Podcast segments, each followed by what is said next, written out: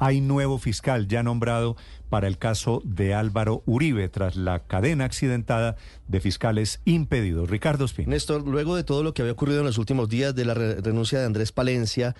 faltando un día para definir si podía acusación o precluir el caso contra el expresidente Uribe por soborno y fraude procesal, y luego del impedimento del fiscal Víctor Salcedo, la tercera espera la justicia que sea la vencida. El fiscal general Francisco Barbosa aceptó el impedimento del fiscal Víctor Salcedo y el jefe de la unidad delegada ante la Corte Suprema de Justicia, Gabriel Jaimes Durán, acaba de designar a Gilberto Iván Villarreal